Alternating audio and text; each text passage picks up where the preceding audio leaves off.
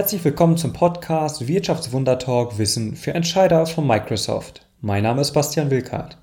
Der Wirtschaftswunder Talk gibt Ihnen Orientierung in der digitalen Transformation. In sieben Teilen spreche ich mit Wirtschaftswundermachern aus Wirtschaft, Politik und Gesellschaft. Heute spreche ich mit Udo Ernst Hahner vom Fraunhofer Institut für Arbeitswirtschaft und Organisation in Stuttgart. Dort forschen er und sein Team an innovativen, produktivitätsförderlichen Arbeitsumgebungen und entwickeln diese. Im Podcast sprechen wir über die Rolle des Mitarbeiters in digitalen Arbeitsumgebungen. In der ersten Episode berichtet Herr Hahner mir von einigen Ergebnissen aus der Studie Beitrag der IKT-Qualität zur Performance der Wissensarbeiter, die im Rahmen des Verbundforschungsprojekts Office 21 erarbeitet wurde. Ich frage ihn also nach dem Einfluss von Informations- und Kommunikationstechnologien auf die Arbeitsproduktivität. Außerdem interessiert mich, ob Technologie Produktivität sogar verhindern kann. Sie haben Fragen oder Anregungen zum Wirtschaftswundertalk? Dann twittern Sie gerne an microsoft.de oder an mich at bastianwie. Alle weiterführenden Links finden Sie in der Podcast-Beschreibung. Und jetzt wünsche ich Ihnen neue Erkenntnisse und viel Erfolg auf dem Weg zu Ihrem eigenen Wirtschaftswunder.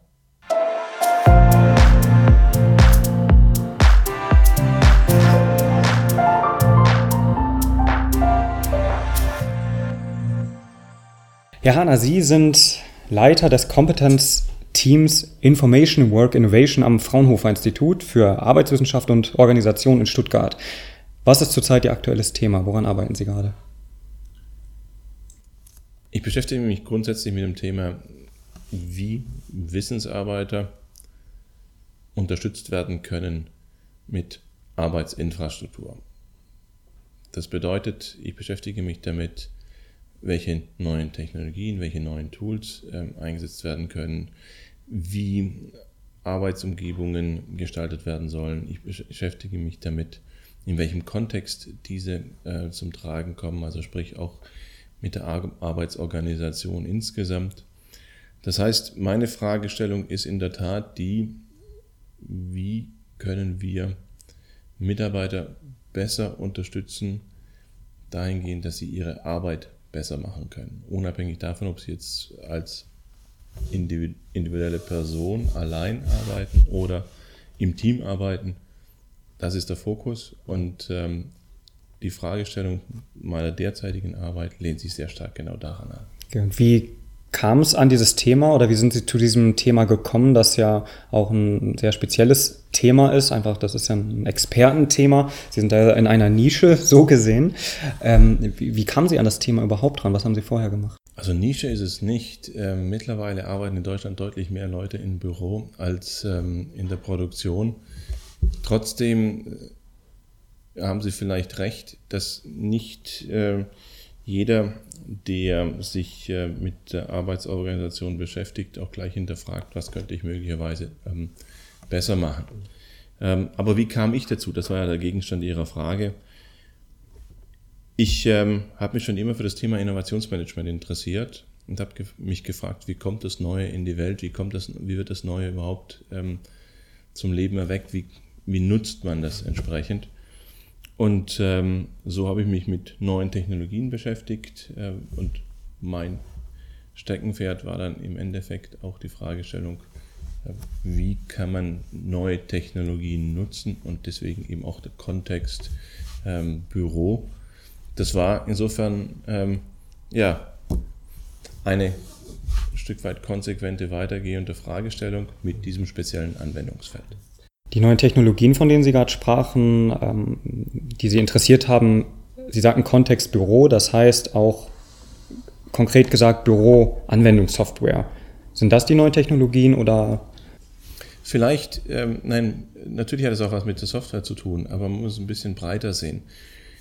Wenn ich sage Kontext Büro, dann meine ich, früher haben wir Büroarbeit wirklich im Büro erledigt. Also wir hatten gar nicht die Möglichkeit, sie anderswo zu erledigen. Mit den flexiblen Technologien, die wir heute haben, bestehen ja die, tatsächlich die Möglichkeit, von unterschiedlichen Orten aus zu arbeiten. Von zu Hause, von unterwegs. Denken Sie an, den, äh, an die Dienstreise, äh, an dem man, wo man dann abends noch ein paar E-Mails bearbeiten muss. Also auch das Thema Hotel. Also grundsätzlich die Fragestellung, ähm, hat sich deutlich ausgeweitet, wo ich meine Arbeit ähm, erbringen kann, mit welchen Tools ich sie erbringen kann und mit welchem Zweck natürlich. Ähm, und die, was man sagen muss diesbezüglich ist, Firmen haben natürlich Interesse, ihre Mitarbeiter produktiv werden zu lassen. Mitarbeiter haben natürlich auch ein Interesse, ähm, ihre Arbeit so gut und auch so schnell wie möglich ähm, zu machen, wenn es um Zielerreichung geht.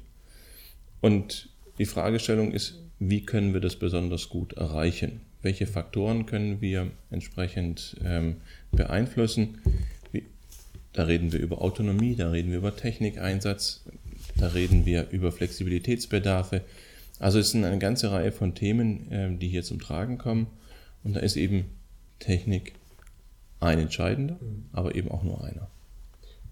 Das war auch gerade Teil des Roundtables, ähm, an dem Sie teilgenommen haben, wo Sie einen ähm, Kurzimpuls auch gegeben haben zu einer aktuellen Studie ähm, Ihres Verbundforschungsprojektes Office 21. Ähm, der Roundtable hieß Faktor Mitarbeiter, persönlich und digital, wie wir Mitarbeiter richtig wertschätzen, um viele Werte zu schöpfen. Worum ging es denn im Allgemeinen bei diesem Roundtable? Der Roundtable hat tatsächlich die verschiedensten Aspekte zur Mitarbeiterunterstützung in, ähm, diskutiert. Da war zum einen natürlich das Thema Technik, wenn wir schon beim Thema Technik sind. Da waren das Thema Arbeitsumgebung. Ähm, Microsoft ähm, hat berichtet, dass sie in München ein neues Headquarter bauen. Es war ein Schwerpunkt, der sich mit dem Thema Führungskräfte und Führung, Anforderungen an Führungskräfte ähm, in einer flexiblen Arbeitswelt beschäftigt hat. Und es gab dann noch einen entsprechenden Praxisbeitrag seitens eines Unternehmens, das ähm, bewusst versucht, ähm, durch neue Technologien Mitarbeiter flexibler und produktiver werden zu lassen.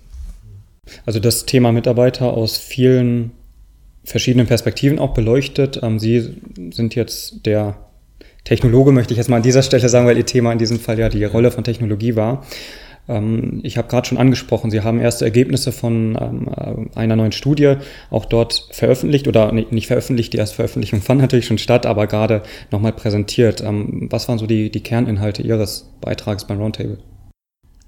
Ja, Sie haben es angesprochen. Wir haben im Rahmen unseres Verbundforschungsprojektes Office 21, in dem wir uns mit der Zukunft ähm, der Arbeit, Zukunft der Wissensarbeit im Besonderen beschäftigen, ähm, eine Studie durchgeführt, eine große Online-Befragung durchgeführt und haben in der Tat einige Elemente daraus hier präsentiert. Ähm, Schwerpunkt, den ich bearbeitet habe, ähm, war, inwiefern Informations- und Kommunikationstechnik zur Verfügung steht, inwiefern ähm, sie eingesetzt wird, ähm, den Anforderungen entspricht und gleichzeitig inwiefern sie zu unternehmerischen Erfolgsfaktoren, also beispielsweise natürlich zur Leistungsfähigkeit beiträgt.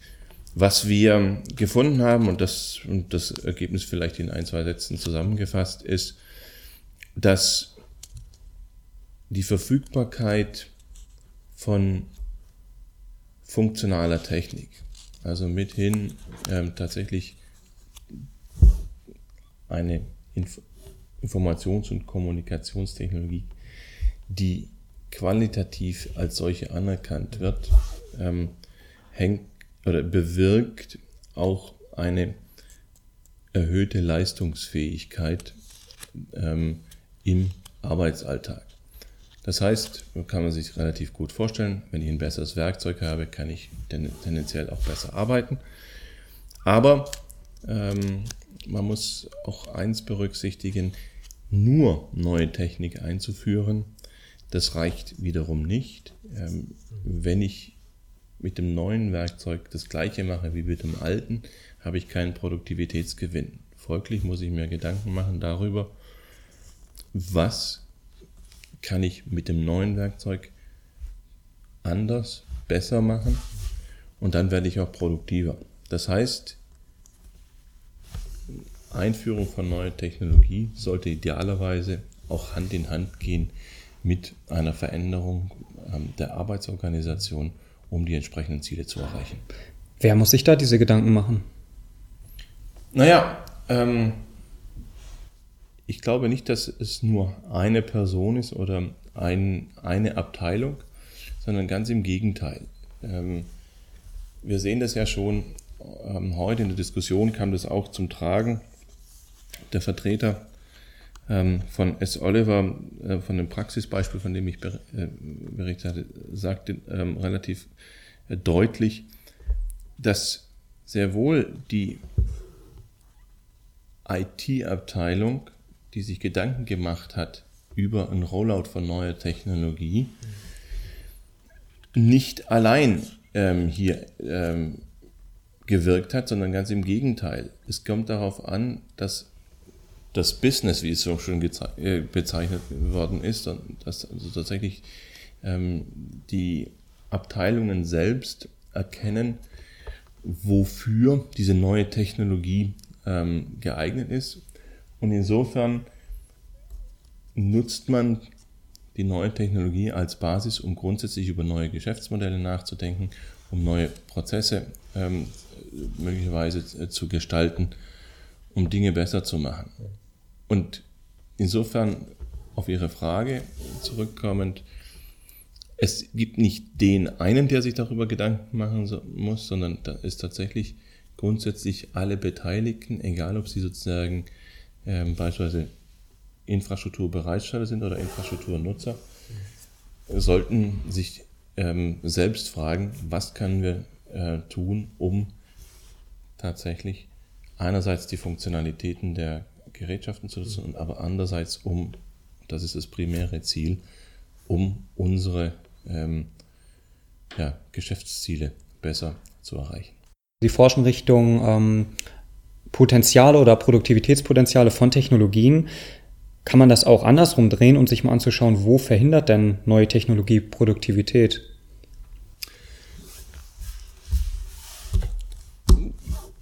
Die, ja, die Frage ist ähm, berechtigt und äh, wenn wir schon beim Microsoft sind, dann erinnern Sie sich doch, ähm, sind, erinnern Sie sich sicherlich an den äh, berühmten Karl Klammer.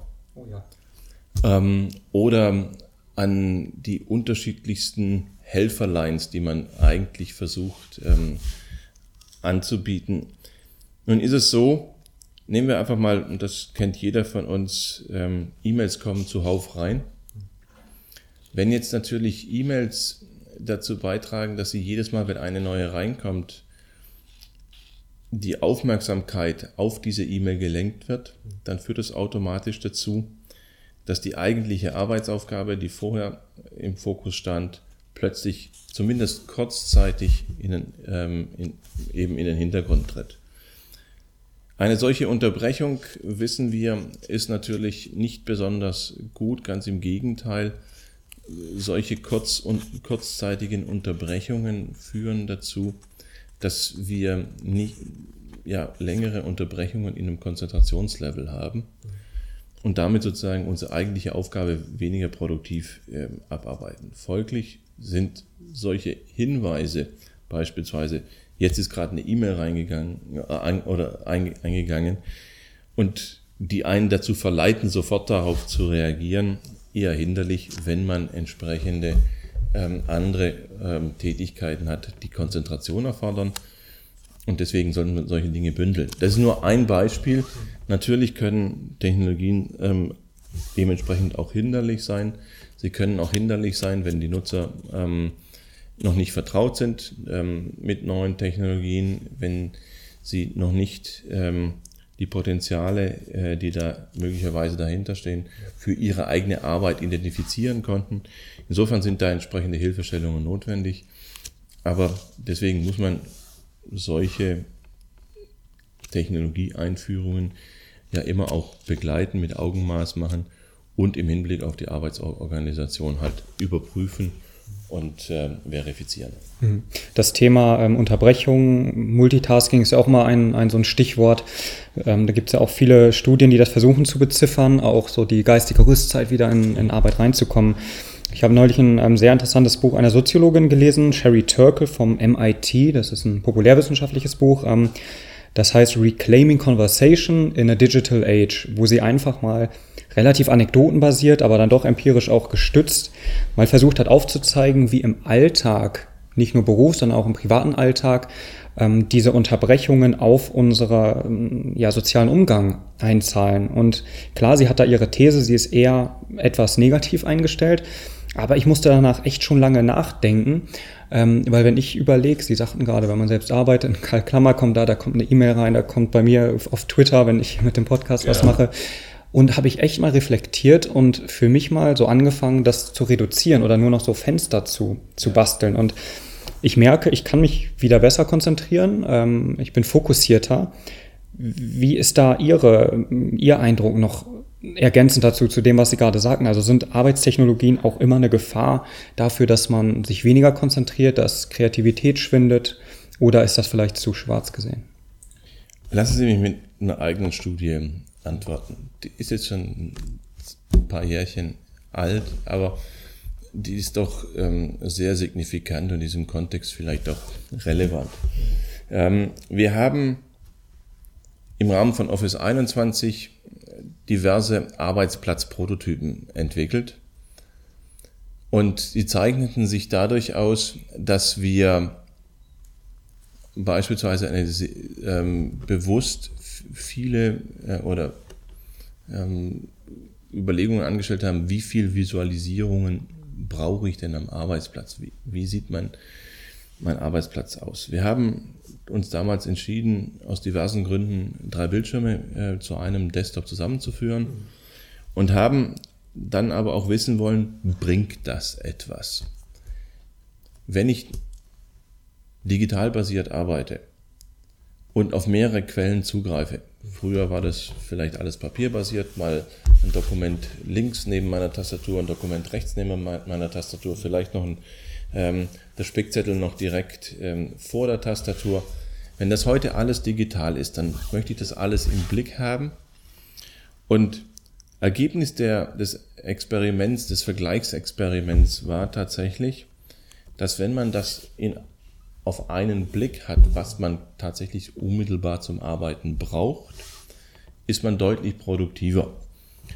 Was war der Kern dieser Produktivitätssteigerung? Der Kern dieser Produktivitätssteigerung war tatsächlich der, dass man nicht mehr zwischen den einzelnen Reitern ähm, oder unterschiedlichen Fenstern im Desktop suchen musste. Also die Fenster waren nicht mehr überlappend, sondern waren nebeneinander.